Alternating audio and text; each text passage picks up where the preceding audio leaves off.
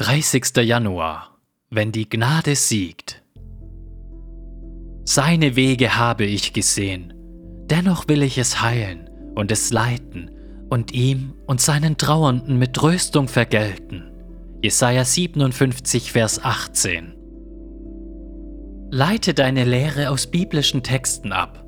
Sie hat so einen besseren Stand, als wenn du umgekehrt vorgehst, und sie ist so Nahrung für deine Seele.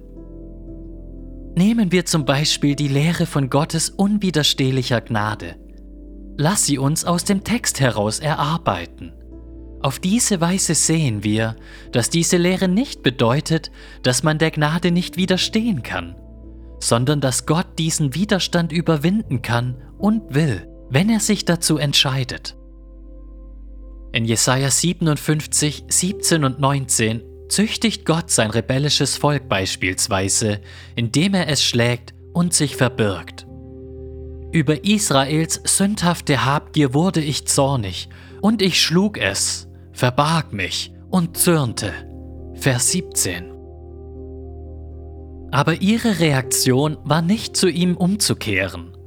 Stattdessen wurden sie noch mehr abtrünnig. Sie widerstanden ihm da wandte es sich noch weiter ab auf seinen selbsterwählten Wegen. Vers 17. Man kann der Gnade also widerstehen. Stephanus sagt sogar zu den jüdischen Oberen, ihr widerstrebt alle Zeit dem Heiligen Geist. Apostelgeschichte 7, Vers 51. Was tut Gott dann? Muss er machtlos zusehen, wie sich Menschen, die sich gegen Umkehr und Heilung sträuben, von ihm wegbleiben? Nein, er ist nicht machtlos. Schon im nächsten Vers lesen wir, Seine Wege habe ich gesehen, dennoch will ich es heilen und es leiten und ihm und seinen Trauernden mit Tröstungen vergelten. Jesaja 57, Vers 18. Angesichts aufsässiger, der Gnade widerstehender Abtrünnigkeit sagt Gott also, ich will es heilen. Er wird Trost schenken. Wenn hier von Tröstungen die Rede ist, dann meint das, jemanden ganz oder heil zu machen. Das hebräische Wort ist mit Shalom verwandt, Frieden. Dieses Heilsein und dieser Frieden, von dem im nächsten Vers die Rede ist, erklären, wie Gott einen der Gnade widerstehenden, abtrünnigen Menschen zur Umkehr führt. Er tut es, indem er Frucht der Lippen schafft.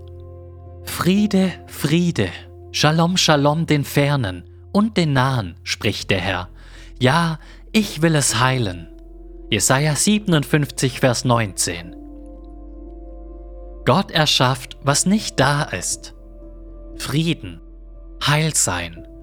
So werden wir gerettet. Und so holt er uns auch zurück, wenn wir abtrünnig werden. Und er tut es immer und immer wieder. Gottes Gnade triumphiert über unseren Widerstand, indem sie dort Lobpreis schafft, wo es davor keinen gab. Er bringt Shalom Shalom den Nahen und den Fernen. Heil werden, Heil sein, den Nahen und den Fernen. Er tut das, indem er uns tröstet, uns wiederherstellt, das heißt, indem er die Krankheit des Widerstands gegen die Gesundheit der Unterordnung auswechselt. Bei der Lehre von Gottes unwiderstehlicher Gnade geht es nicht darum, dass wir Gott nicht widerstehen könnten. Wir können es und wir tun es auch. Es geht darum, dass Gott, wenn er es will, unseren Widerstand überwindet und uns von neuem einen Geist verleiht, der sich ihm unterordnet. Er, er erschafft. Er erschafft. Er spricht. Er erschafft. Er spricht, es werde Licht. Er heilt. Er leitet. Er stellt wieder Frieden her. Er tröstet. Darum können wir uns niemals rühmen, dass wir von unserer Abtrünnigkeit umgekehrt sind. Wir beugen uns vor dem Herrn mit dem Gesicht auf die Erde, wir zittern vor Freude und wir danken ihm für seine unwiderstehliche Gnade, die all unseren Widerstand besiegt hat.